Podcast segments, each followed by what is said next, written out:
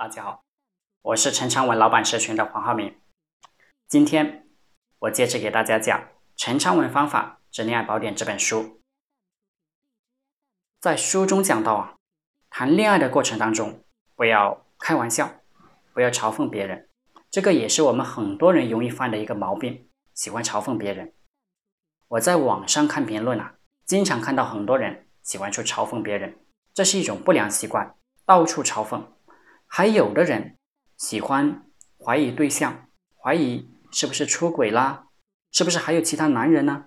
是不是还有其他女人呢？这都是脑子有问题。不要怀疑，你发现一些事情，你直接去证明，证明他确实是在和别人搞暧昧，或者已经出轨了。你想怎么处理就怎么处理，没有必要心里面不舒服去怀疑，然后让自己不开心。还有比如说。不要愤世嫉俗啊！不要抱怨，你永远都是保持一个中立的态度。发现一件事情，该怎么处理就怎么处理。你的情绪要控制，就不要一直有一些神神叨叨的很奇怪的想法。情绪解决不了任何问题。以上这些也是一个成年人你心理成熟或不成熟的表现。那么，恋爱的过程当中。还有一些要注意的是什么呢？就是你要倾听对方的想法，你可以表达自己的不同看法，但是对方不舒服了，你就别说了。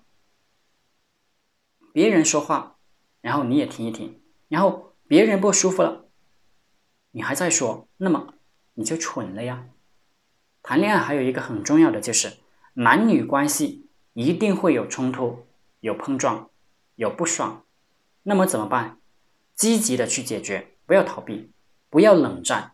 我自己也犯了这个错误，冷战导致了跟女友关系有一点冷淡。后来花了很多时间，花了很多心思，花了很多钱，才扭转过来。所以永远不要冷战。